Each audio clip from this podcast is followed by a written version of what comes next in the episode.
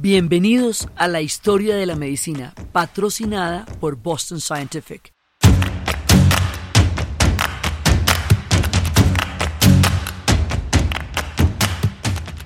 Boston Scientific, comprometidos con transformar vidas.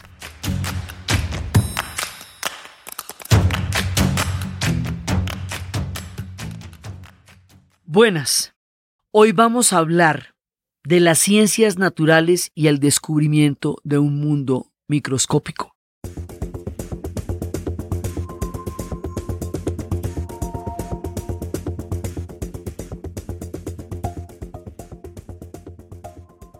Ya habíamos dado un salto cuántico cuando empezamos a pasar a un mundo antropocéntrico y a un mundo donde la figura humana se volvía tan importante y donde empezamos a estudiar la anatomía y empezamos a estudiar la naturaleza.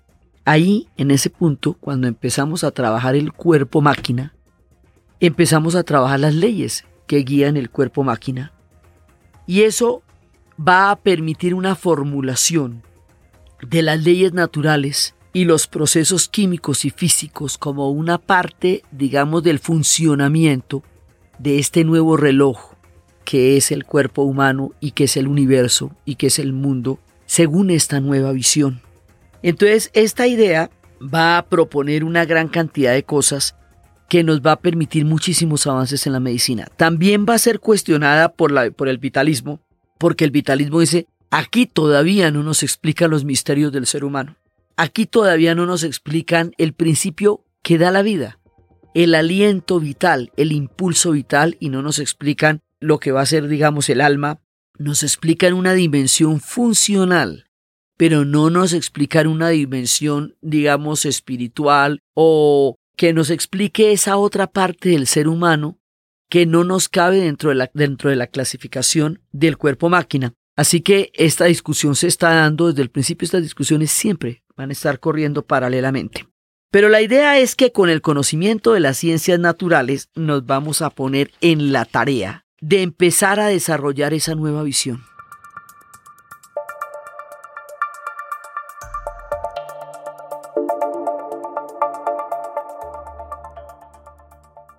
Y esa nueva visión nos habla de una filosofía natural que incluye una cantidad de saberes que hoy clasificamos en las matemáticas, la física, la geología, la biología, la astronomía y por supuesto la medicina.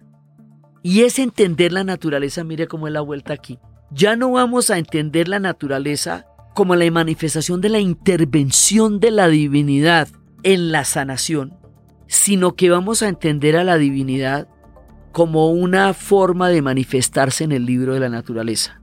Entonces nos vamos a tener al estudio del libro de la naturaleza como una manera de entender la divinidad en su creación en la naturaleza. Y así tenemos un poco de, digamos, de distancia y de posibilidad con el tema de Dios, que sigue siendo muy importante, pero que para poder desarrollar todo lo que les voy a contar hoy, no lo precisamos de manera directa, no como Asclapio, no como en el medioevo, no como los milagros, aquí vamos a desarrollar otra mentalidad.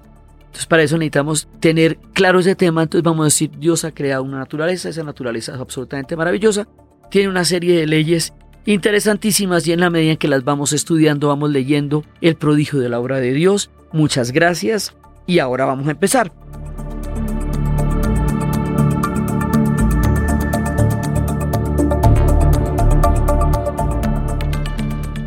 Entonces ahí empiezan el desarrollo de muchas áreas y empiezan a crearse mentalidades, varias, algunas de una de las cuales vamos a empezar a desarrollar acá y otras más adelante y todas esas van a empezar a darnos una nueva mirada.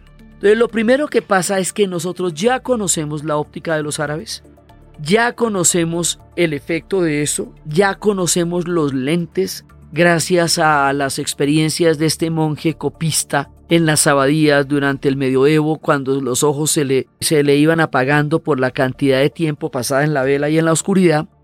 Ya tenemos los lentes, hay un gran desarrollo del vidrio también Estábamos hablando del, vidrio en los rosetones de las catedrales góticas, donde va a llegar a un punto de preciosismo en el arte muy grande. Entonces, ahora sí, con este desarrollo de estos conocimientos y el vidrio, los holandeses en el siglo XVI empiezan a experimentar con lentes. Y empiezan a experimentar con lentes hasta que uno de ellos es capaz de desarrollar a través del experimento con lentes uno que permita ver de lejos.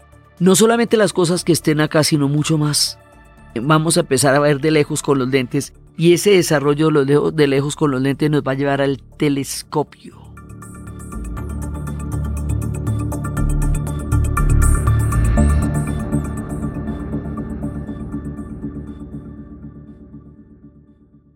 se va a observar y se va a utilizar para una cosa que no se nos había, pues siempre lo habíamos pensado, pero no lo hemos podido hacer, para observar los cuerpos celestes. Y esa observación de los cuerpos celestes es lo que nos va a llevar a que este personaje, insigne también acá, Galileo Galilei, utilice el telescopio y pueda registrar las lunas de Júpiter, los valles, los cráteres de nuestra luna, las fases del planeta Venus y las manchas solares. Eso le costó un problema porque es que todavía estamos en un mundo donde hay una hegemonía de una ortodoxia eclesiástica para explicarle el universo, entonces por eso el tema es delicado, entonces este tipo le toca retractarse, como les conté a Giordano Bruno, lo quemaron, o sea, son épocas sumamente sensibles. Entonces Galileo dice, yo no voy a, perder toda mi vida por trenzarme en una pelea contra un poder que no puedo de ninguna manera desafiar. Entonces le digo, bueno, sí está bien. Y puedo seguir experimentando. Y sin embargo se mueve. Entonces estamos en pleno momento también, estábamos en la revolución copernicana y en todo este cambio de eje de la mirada de la Tierra. Todos los holandeses empiezan a mirar que así como se pueden ver universos lejanos, y así como se pueden observar los cuerpos celestes y la astronomía que desde siempre la hemos tenido, desde la época de los, de los asirios, de los babilonios, de los sumerios, de los egipcios, de los mayas. Todas las civilizaciones, muchas civilizaciones han tenido un desarrollo enorme de su conocimiento de las estrellas, sobre todo muchos de los pueblos del desierto, porque es, eh, digamos, como el instrumento dado para poderse manejar en las enormes planicias. Así como hay todo esto que va a estar tan chévere y que ahora lo vamos a poder potenciar enormemente con el telescopio, la pregunta inversa también, también se va a hacer. Y Giovanni Faber, que es un parce de Galileo, un gran amigo de Galileo también, este amigo de Galileo le va a poner nombre a algo que ya habían inventado los holandeses. Y así como el telescopio se utilizaba para ver lo macro del universo, esto se va a utilizar para ver lo micro del universo. Le va a llamar microscopio.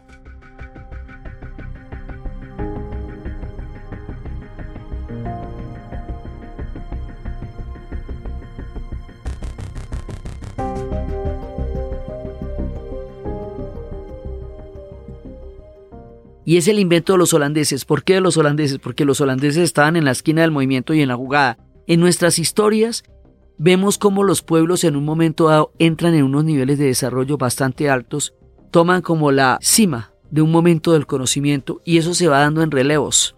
A veces son los árabes, a veces son los griegos, a veces son los judíos, a veces son los asirios. Le toca el turno a los holandeses. Los holandeses van a tener, por un breve lapso, un imperio muy grande. Casi, casi, casi se adueñan del Brasil en la época de, de esa ilustración de Mauricio Nasser lo que pasa es que los portugueses se pusieron moscas y los alcanzaron a sacar, pero ellos ya tenían casi la mitad del Brasil. Ellos van a llegar a Indonesia, ellos van a llegar a Sudáfrica. Ellos van en la, en la parte sur, toda la parte de Sudáfrica, y son el origen de lo que después sería la cultura Boer, la cultura africana. Ellos van a tener una cobertura muy grande, pequeñitos como son, robándole tierra al mar, con un desarrollo impresionante, de la hidráulica y de los diques, que es lo que ha permitido que ellos sigan existiendo. Por eso decían que los holandeses tienen un dicho, que Dios creó al hombre, pero a Holanda la crearon los hombres. Sí, porque ellos, ese es el país que ellos tienen, es una creación de su propio conocimiento del comportamiento de las aguas. Entonces, así como tenían su conocimiento del comportamiento de las aguas, también están desarrollando las lentes y también desarrollaron el microscopio dentro de esta experimentación con la lente. O sea que es una época de gran desarrollo del mundo de los holandeses, que son además unos tremendos navegantes por las condiciones mismas de su propia geografía. Robert Hooke va a ser un personaje muy importante porque él va a ser presidente de la Academia de Ciencias de Londres. Y es que aquí ya existen las academias. O sea, ya tenemos una cantidad de centros de investigación y hay una academia de ciencias que se llama LINCE y se llama así porque es un tiempo en que se privilegia la vista, la mirada, como aquello que nos revela el conocimiento.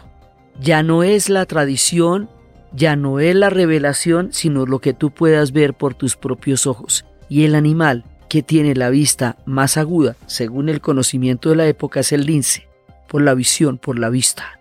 Por eso se llama así, por un lado. Y por el otro lado es el momento en que se crea la Real Academia de Ciencias de Londres, que le va a dar un impulso impresionante a todas las ciencias naturales. Y resulta que este inglés, Robert Hooke, descubre mirando un corcho así de cerca que el corcho tenía unas cavidades profundas como unas especies de celditas y que a estas celditas él las llamó células. En inglés la palabra para celda se llama cell y de cell viene la palabra célula y es la primera observación de células muertas. O sea, ahí hay células, lo que pasa es que no están vivas, pero están en el corcho. Entonces, más tardecito, Marcelo Malpighi, que es un anatomista y un biólogo italiano, observa células vivas y es el primero que va a estudiar las células vivas en un microscopio, que va a empezar ya a mirarlas con un ojo diferente. Aunque mucha gente esté trabajando en esto al mismo tiempo, aunque están trabajando los italianos, los ingleses, los franceses, los holandeses tienen en este momento una, una delantera importante y va a ser Anton van Leeuwenhoek el que va a utilizar un microscopio que él mismo fabricó para describir por primera vez los protozoos, las bacterias, los espermatozoides y los glóbulos rojos. ¿Cómo la ve?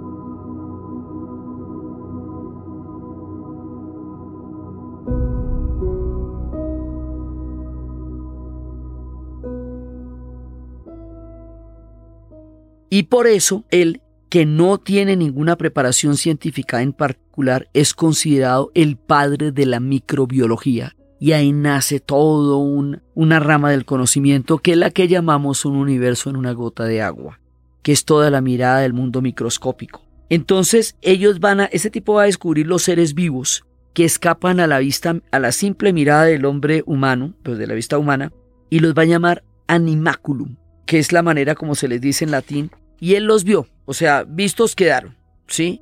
Pero entonces después es el jesuita alemán Athanasius Kirchner quien piensa que esos animalitos están relacionados con la aparición de las enfermedades. O sea, primero inventamos el lente para verlo, luego lo miramos, luego identificamos que existen y luego empezamos a relacionarlos con las enfermedades. De pronto no todas las enfermedades se producen por miasmas, que hasta ahora era la mayor explicación que teníamos. De pronto hay otras causas. Entonces lo que va a hacer Kircher es analizar en un microscopio sangre de enfermos y de gente que murió de peste bubónica porque acababa de haber otro brote, la peste va a presentarse con regularidad. Va a haber varios brotes de peste bubónica, no va a ser tan aterrador como la peste en la Edad Media, pero sí va a ser algo relativamente frecuente en esta época y es algo, digamos, como la emergencia más grande que pueden tener.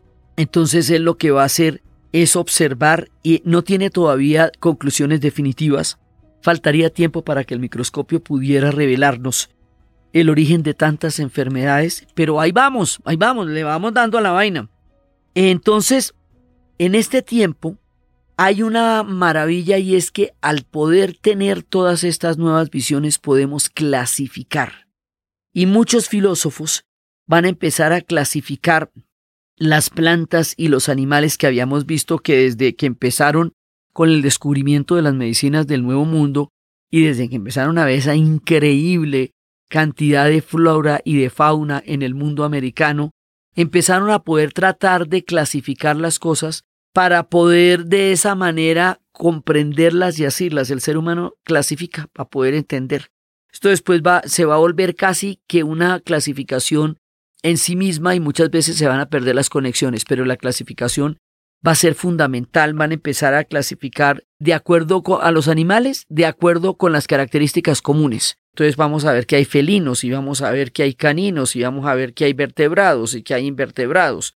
a las plantas, que si son peninervadas, que si son briofitas, que si son anacardáceas, que si son bromeliáceas, pero el duro de la clasificación, el que realmente va a dedicar su vida a la labor solamente de clasificar y con eso hace un enorme, enorme conjunto de, de aportes a toda esta búsqueda de cómo entender mejor esto, se llama Linneo. Carl Nielsen Linneo, él es sueco. Hay una, un museo acerca de él y su vida en Uppsala, allá arriba en Uppsala está el Museo de Linneo. Él agrupó las plantas y los animales a partir de características comunes.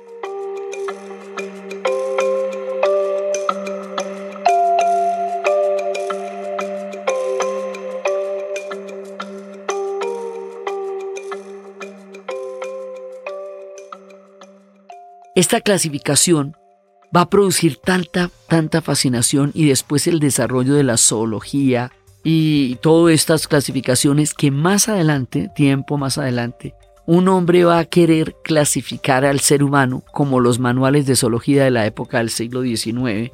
Y este hombre va a quedar fascinado por esta manera de clasificar y va a intentar hacerlo con los seres humanos. Pero dice los seres humanos se comportan de una manera diferente, tienen otras determinaciones distintas a los de los animales y cosas que les son mucho más específicas. ¿Qué es lo más específico de los seres humanos? Las pasiones.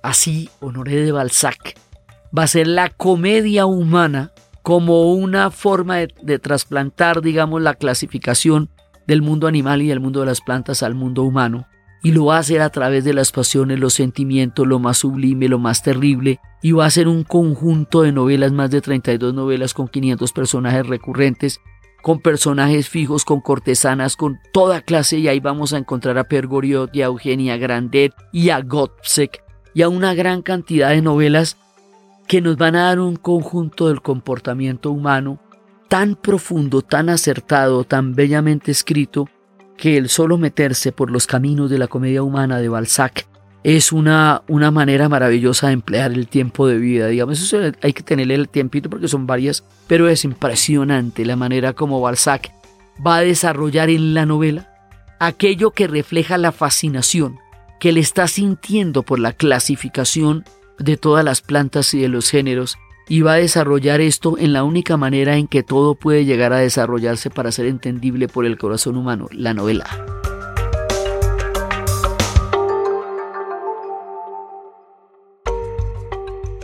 Entonces, eso lo va a hacer, bueno, todo el mundo va clasificando, o sea, están, pero mejor dicho, encantados. Dentro de este mismo sistema de lineo que abre tantas puertas, va a haber un médico inglés que se llama Thomas Sinham, este es de 1624 a 1689, por eso decimos que lo de Balzac es bastante más tarde, pero que sigue dentro de la, de la maravilla de la clasificación. A este tipo se le ocurre una cosa de lo más interesante y es agrupar a las enfermedades por síntomas.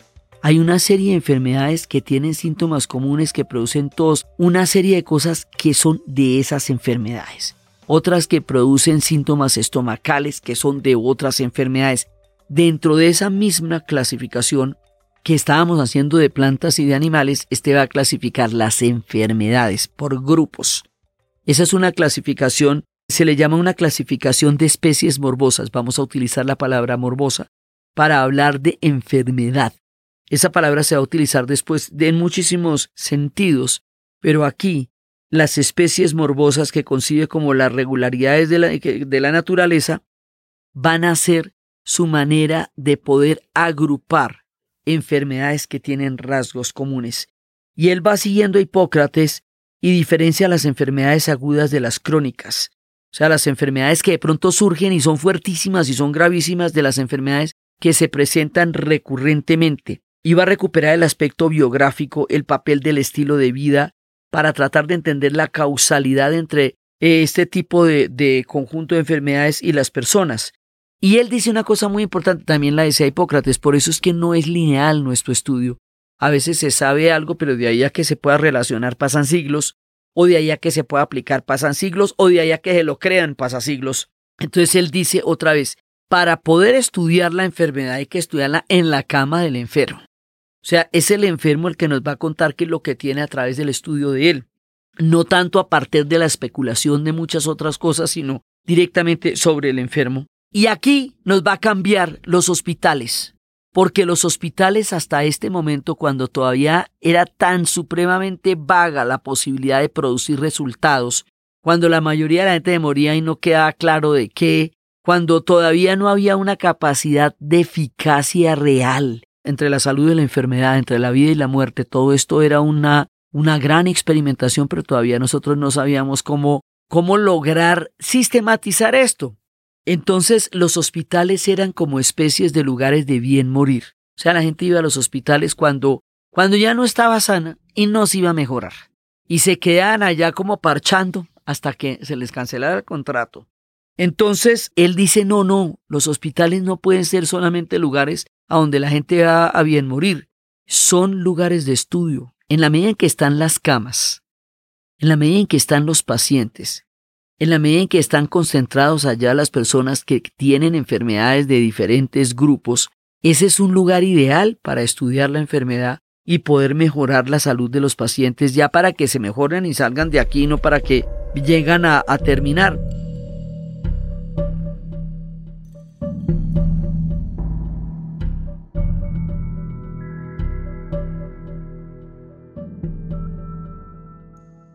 Este pensamiento, esta nueva manera de ver las cosas, es lo que va a llamarse el nacimiento de la clínica.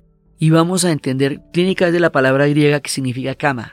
Vamos a entender en los lugares donde están estas camas y donde están los enfermos, una gran oportunidad. Lo que este hombre es ver es una gran oportunidad de estudio y empiezan a crear todo lo que va a ser los hospitales que luego serán universitarios porque las escuelas se trasladan de este lugar de las, de las academias a directamente el paciente en la clínica. Esto ya nos va a dar otro tipo de concepción del conocimiento. Y esta visión de Sinham va a ser recuperada por un holandés, seguimos con los holandeses aquí en la pomada, que es Herman Verhave.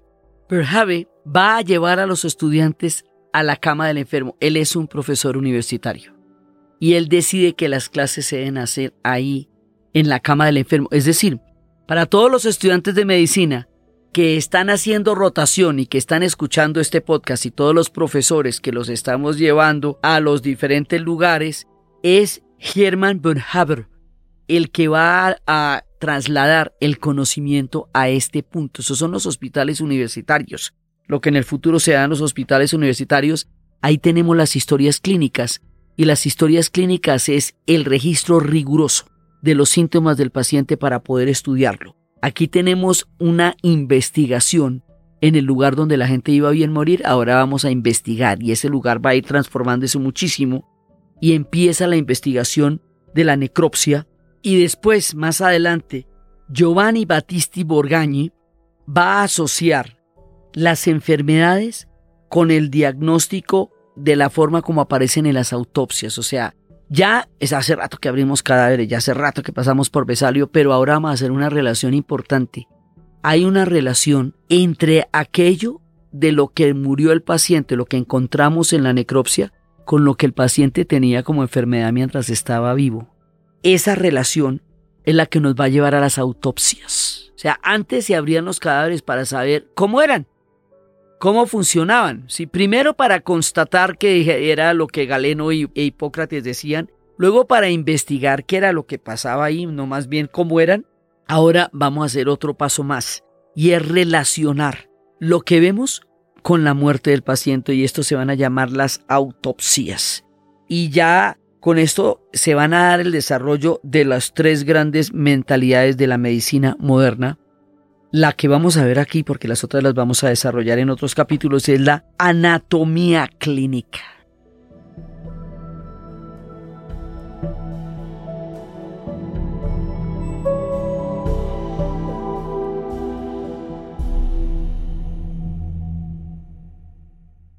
Entonces mire cómo los hospitales ahorita pasan a ser un centro muy importante. Esto tiene cantidades de influencia en la arquitectura, esto tiene cantidades de influencia en todos lados porque después de esto nos van a llevar a los laboratorios. Después vamos a tener ahí las escuelas de medicina, la clínica, los laboratorios donde vamos a estar estudiando también lo que podamos tener de evidencias y el hospital se vuelve una cosa completamente diferente.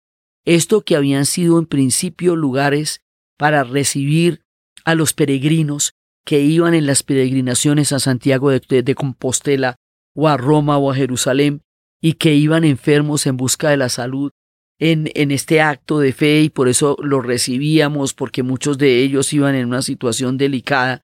Esto que son los hospedajes, esto que viene de la idea de los árabes de la hospitalidad, esto que después se vuelve el lugar a donde la gente moriría en tranquilidad, teniendo en cuenta que no había mucho que se pudiera hacer con la condición de mortalidad en esa época, ahora se nos va a volver un lugar de investigación, un lugar de pedagogía, un lugar de estudio y un laboratorio. Y entonces se va desplazando la salud, digamos, toda la idea de salud hacia los hospitales porque empiezan a aparecer sitios donde todo se está dando a la vez. Y entonces empiezan todos los descubrimientos científicos y resulta que en este momento en Francia ya estamos en el absolutismo ilustrado. El absolutismo ilustrado es cuando descubre a partir de las ideas de la ilustración y a partir de las ideas de la razón y a partir de todo este gran desarrollo de la ilustración como la manera de entender a la razón como el instrumento para poder entender el comportamiento humano desde algo con lo que podamos llegar a relacionarnos que es la razón, la razón en el conocimiento, en la ciencia. Se va formando este gran mundo de la razón occidental que tiene sus aspectos políticos en todo lo que va a ser Locke, que nos va a llevar a la democracia al Parlamento por un montón de lados, y también nos va a llevar a las leyes naturales y a la separación de poderes. O sea, a partir de este eje de desarrollo y de análisis de la razón van a empezar a pasar un montón de cosas. Y esto va a ser tomado por el absolutismo como los déspotas ilustrados. O sea, todavía en esto no va a ser algo que se pueda compartir con el pueblo, sino que los gobernantes deben ser ilustrados. Deben tener una, digamos, deben estar gobernados por este, por este tipo de parámetros. Es lo ideal.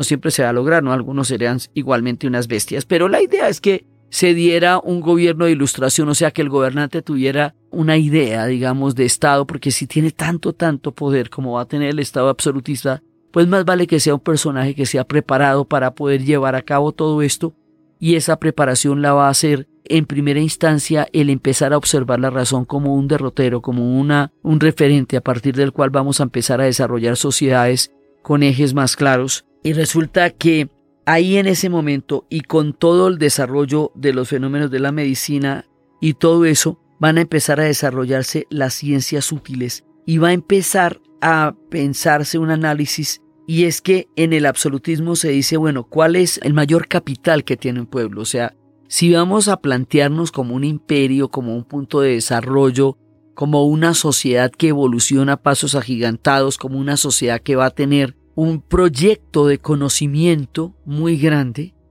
entonces eso se hace a través de la población, es a través del trabajo de la población, que entre otras cosas en Francia era muy grande, Francia era un país muy poblado en esa época, bastante más que el resto de los países europeos. Esa población necesita ser atendida. Esa población necesita ser cuidada para que trabaje y rinda a este proyecto de Francia. Le va a interesar cuidar de su población.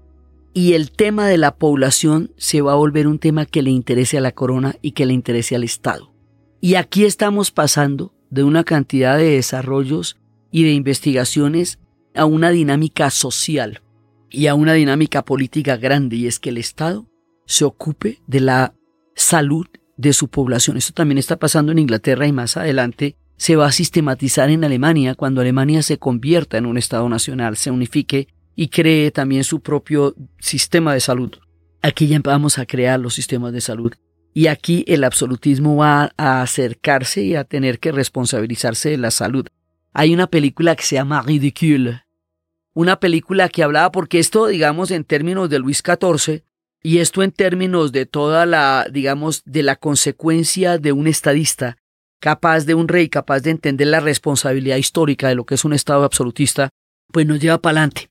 Pero si, si el man no, no, la, no la logra, si es una persona que no tiene esa perspectiva histórica que tuvo Luis XIV, como va a ser el caso de Luis XVI, pues se nos desarrolla, se nos atrasa un poquito el proyecto. Entonces hay una película que se llama Ridicule, en donde un médico necesita secar un pantano porque está enfermando a la población.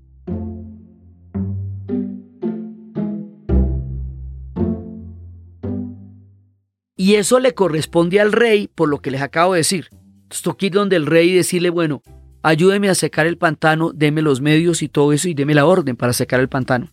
Pero en ese momento ya estaban en una decadencia, ya están en la época de la corte de Versalles y la corte de Versalles se ha banalizado y en la banalidad todo lo que realmente eh, se trata es acerca de ser ingenioso, witty, decir cosas ingeniosas, complacer al rey, estar en estas, en estas largas veladas de la corte, complaciendo al rey con, con cosas que lo asombren y le parezcan ingeniosas, y les entra la bobada de trivializar el mundo y este tipo para poder secar el pantano tiene que atravesar ese nivel de banalidad y ver a ver cómo le dan una cita con el rey y ver a ver cómo logra hablar con el rey de una cosa que es urgente por su problema de salud pública. Pero no logra hablar con el rey porque el rey está rodeado de una capa de personas que le están haciendo toda clase de pleitesías. En, en Colombia lo llamamos lagartos. A los personajes que se dedican a, a complacer y a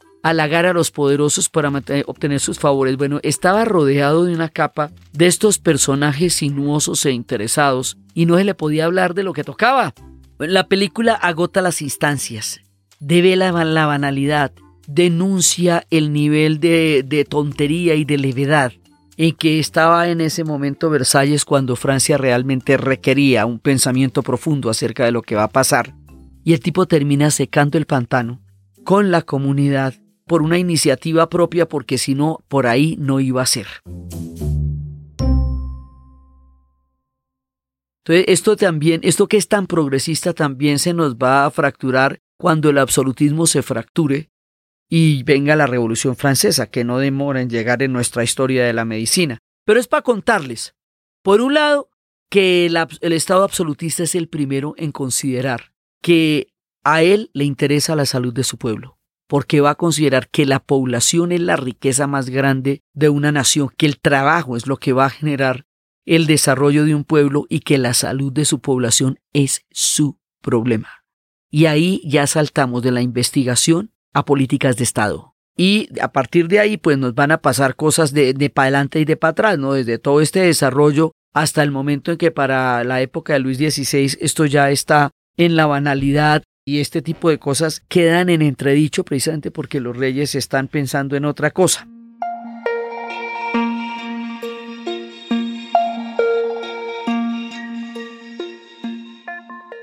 Mientras tanto, una mujer británica que se llama Mary Montagu, es una noble, se va para Estambul, pleno imperio turco otomano en aquella época, y ve una curiosa costumbre que la va a ver allá, pero en realidad no es originaria de los turcos, es una costumbre que venía de la China, que venía de la India, que tiene otra tradición, pero ella se la pilló fue allá. En aquella época la viruela siempre fue una amenaza terrible. Y ella ve que hay una práctica y es que a las personas les hacen incisiones y les inoculan la pústula, digamos la herida de la viruela, en la piel de otra persona, de una a otra. Eso le parece una práctica bastante extraña y empieza a ver que de esa manera lograban curvar los brotes de viruela y que era una enfermedad que ella misma había sufrido y, la había llevado y había acabado con la vida de su hermano. Entonces, este sistema de inoculación o variolización, esa práctica que venía de China y de India y que se extendió por todo el Asia, era algo que ella anotó y llevó a Inglaterra. Y dice que esto nos puede prevenir la enfermedad. Entonces la viruela en ese momento arrasaba con todo, era fatal. Y entonces resulta que se le reducía la, la virulencia, la, la capacidad de diezmar poblaciones gracias a esto, a este descubrimiento y empiezan a, a ver cómo le hacemos. Hay algo aquí chévere. O sea, de todas maneras estamos viendo que al hacer esto bajan los índices de virulencia de, de semejante enfermedad tan brava y empezamos a tener aquí una esperanza para poderla tratar de alguna manera y la variolización va a salvar muchas vidas. También se puede enfermar la persona, tenemos ese problema. Depende del, del, estado en el que esté la enfermedad, si está en su momento más activo o si está en un momento más pasivo. Si lo pasamos en el momento más activo, le pasamos la viruela al otro. Pero además al pasarlo de pústula de una a la otra, pues también si usted tiene enfermedades otro tipo de enfermedades como sífilis o enfermedades en la sangre, pues también se propagan. O sea, aquí vemos dos cosas. Por un lado, nos está resultando, nos da algún tipo de esperanza, baja la mortandad de la enfermedad, pero por el otro lado también puede inocular otro tipo de enfermedades y tampoco sabemos exactamente qué es lo que está pasando aquí. Nos vamos a enfrentar muchas veces con la medicina con que empezamos a ver resultados, pero no comprendemos los procesos por los cuales llegamos a esos resultados. Solamente tenemos una observación, algo que nos da alguna luz, pero todavía no sabemos exactamente por qué.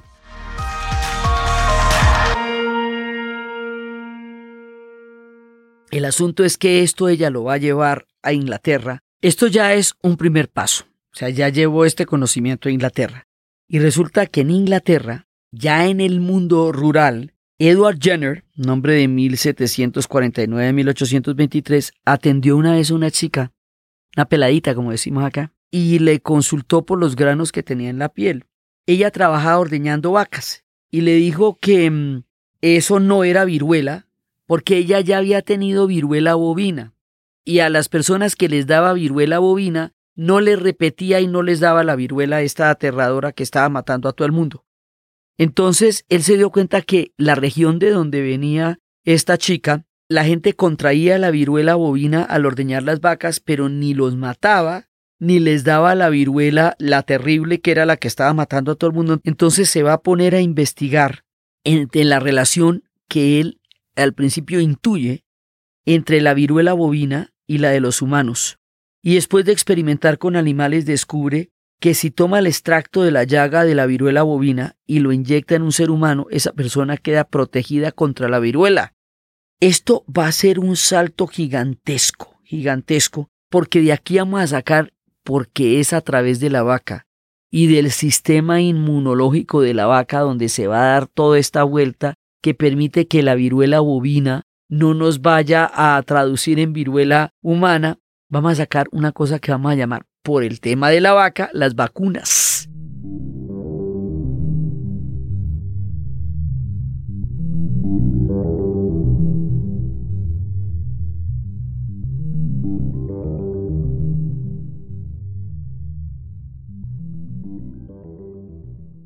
Aquí vamos a empezar a desarrollar el principio de las vacunas y ya con esto nos empezamos a acercar hacia la efectividad clara en el manejo de la salud y la enfermedad. Entonces, en 1796 inocularon en el primer paciente humano, era un niño de 8 años, lo inocularon con la materia que tomaron de la mano de una ordeñadora, de una mujer que estaba ordeñando la vaca, que era Sarah Neons, y la vaca Blossom, la de ella se llamaba Blossom, le había, le había contagiado una viruela bovina.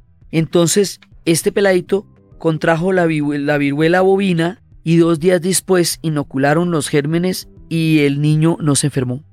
No se enfermó de viruela humana. O sea, empezaron a poder experimentar que con esto se lograba impedir que les diera viruela humana.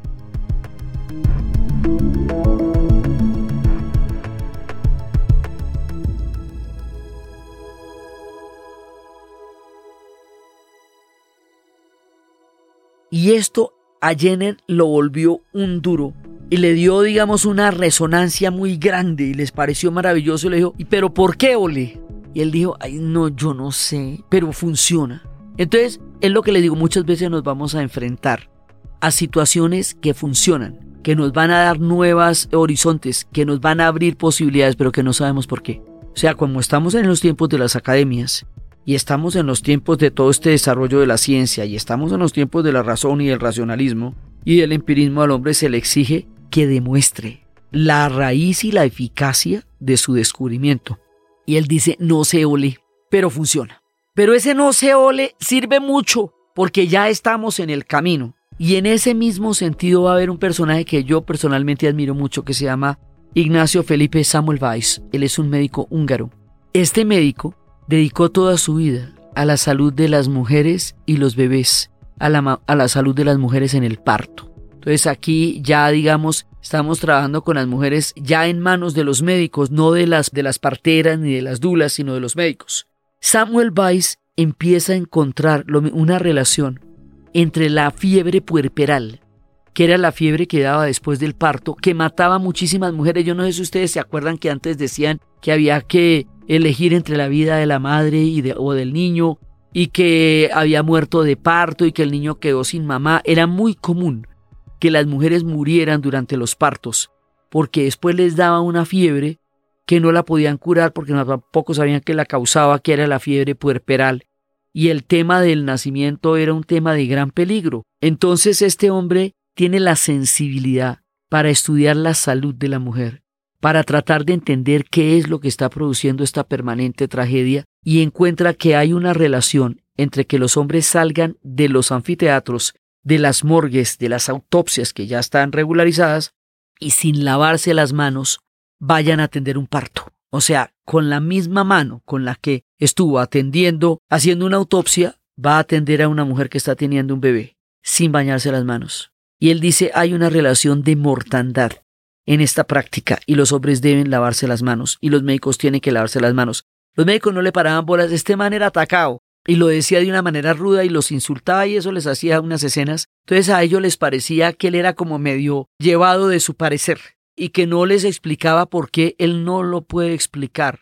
Lo sabe, pero no lo puede explicar, pero, pero es que lo ve, o sea, él ve la relación y la ve todos los días, pero no le paran bolas. No le paran bolas a este hombre que finalmente va a terminar muriendo él mismo de una infección de tanto que no le pararon bolas. Hoy día hay una estatua en las calles de Budapest sobre él, el hombre de las mujeres y los, y los bebés, y hay un hospital en su nombre, y se sabe que él tenía toda la razón, y cada vez que usted entra a un baño y vea un letrerito que le diga la forma correcta de lavarse las manos, o la importancia de lavarse las manos, es el mundo haciéndole caso a Samuel Weiss cuando después nos vayan a decir por qué él tenía toda la razón. Entonces, él dedicó su vida a tratar de evitar la mortalidad de las mujeres embarazadas, a tratar de reducir esa mortalidad y resulta que él no logró, no logró demostrarlo. No lo pueden demostrar, lo mismo que Yeren no lo pueden demostrar, pero están en una verdad y están en una razón y eso es muy importante.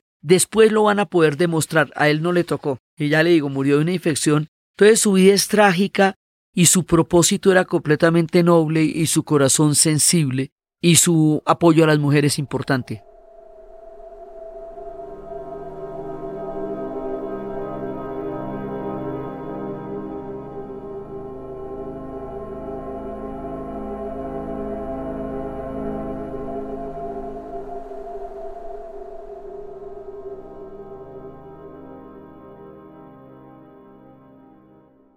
Hay otro médico inglés que le pasa lo mismo.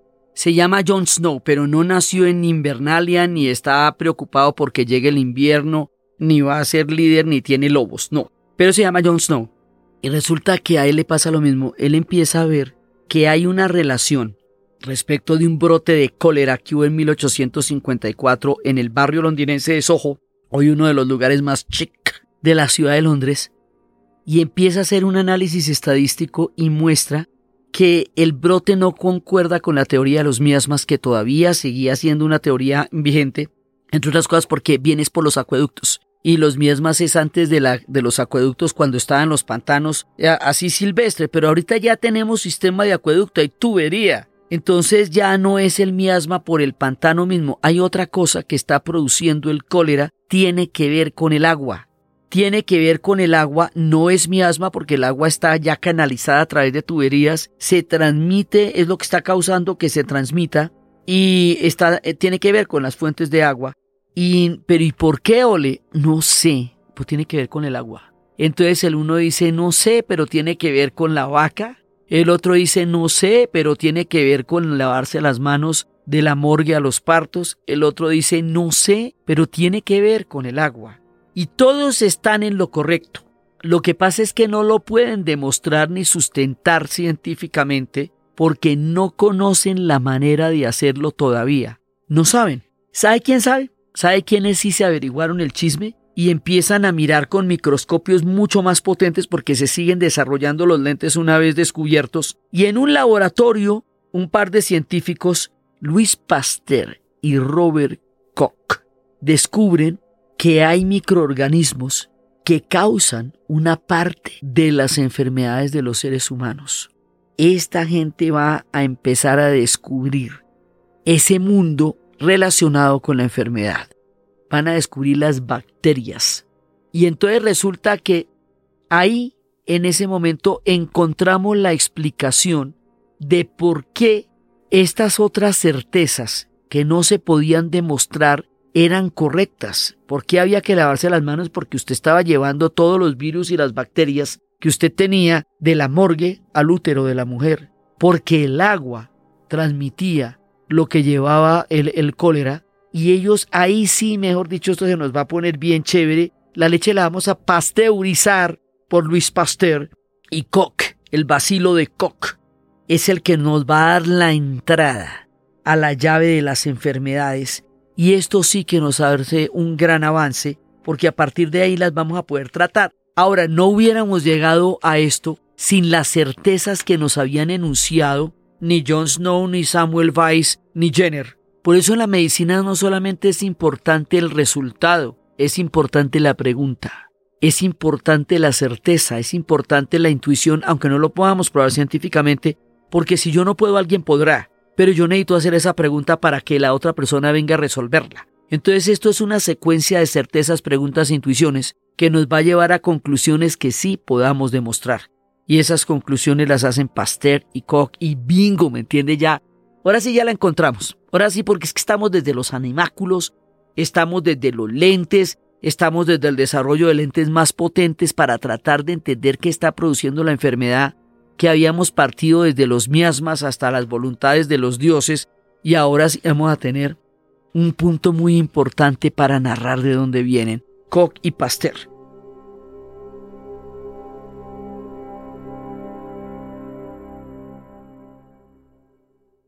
Entonces, ahí ya con esto estamos mucho más montados en el cuerpo máquina y estamos aunando todos los esfuerzos del legado de la óptica de los árabes, porque sin todo el desarrollo de ellos de la óptica y del lente no pudiéramos llegar a estas conclusiones ni tendríamos los elementos ni los aparatos para poder mirar estos grandes descubrimientos. Y el cuerpo máquina nos va a llevar a que Sinham vaya a hacer toda la clasificación de las enfermedades y eso nos va a llevar a que los europeos empiecen a valorar todo este tipo de cosas y se empiecen a incorporar y empiecen a existir en los laboratorios. Entonces aquí ya tenemos hospitales, laboratorios, vacunas, vacilos, microscopios y una gran mirada del universo a través del telescopio en un solo salto. O sea, se ha hecho gradualmente pero ya esto es un punto totalmente diferente de nuestra partida para entender la medicina y para entender el funcionamiento del cuerpo máquina. Estos procesos van a continuar, se van a ampliar y van a tener un salto muy grande a lo largo de todo el siglo XIX, que es lo que vamos a continuar viendo en el siguiente capítulo, cómo esto se desarrolla hasta llegar a ser las bases de la medicina como hoy la conocemos.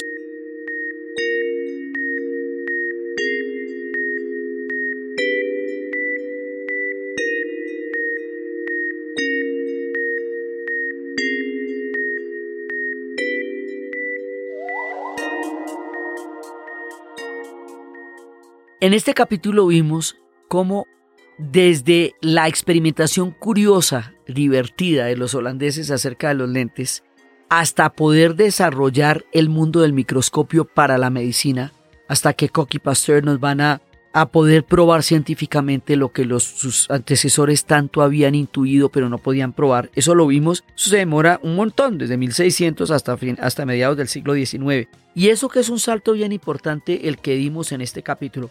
En el próximo toca que se pongan el cinturón de los automóviles porque nos vamos a ir en pura, nos vamos a ir a toda, porque ahí vienen un montón de cosas, vienen nuevas mentalidades, viene la idea de que si ya tenemos tantas cosas sobre la salud, ¿por qué es para unos pocos? ¿Por qué no se hace pública la salud? ¿Por qué no se hace para mucha gente? De aquí nos vamos a meter en el siglo XX y en el siglo XX sí va a pasar de todo, porque en el siglo XX vamos a descubrir la penicilina, los antibióticos, la anestesia lo que va a dar lugar a que la cirugía se dispare como un método eficaz para combatir muchos de los males. Ya nos vamos a meter entre finales del siglo XIX y comienzos del siglo XX cuando hay un proceso aceleradísimo, la genética. O sea, todo lo que va a pasar en el siglo XX, que van a ser desarrollos de la medicina inmensos. Todo eso que ya es a alta velocidad porque vamos a estar manejando ya saltos permanentes entre un paradigma y otro para crear un sentido de la salud masivo, sí, mucho más grande, mucho más poderoso, que realmente va a ser la diferencia entre la vida y la muerte para millones de personas y va a hacer que la población pueda aumentar o que la mortandad disminuya enormemente porque va a haber muchos elementos. Todo eso es lo que vamos a ver en el siguiente capítulo de la medicina en el siglo XX.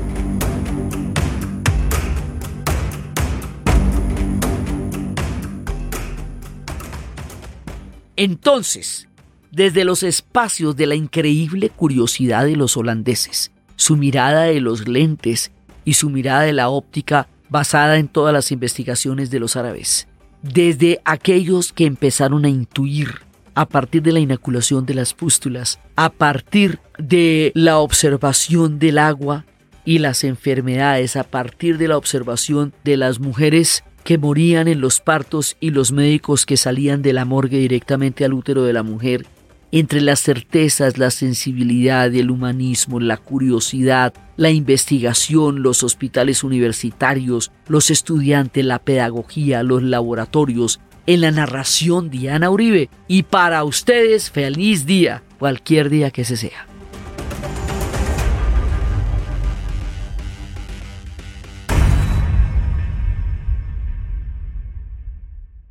Les recordamos a todas las personas que con tanto cariño nos quieren apoyar que tenemos un botón de donación en la página www.dianauribe.fm. Este podcast fue posible gracias al equipo de la Casa de la Historia, Arturo Jiménez, Diana Suárez, Milena Beltrán, y fue grabado en Los Gatos Estudio por Arturo Jiménez y editado por Sebastián Payán de 070, y siempre con la ayuda fuerte y poderosa de Santiago Espinosa Uribe y Laura Rojas Aponte del podcast Cosas de Internet.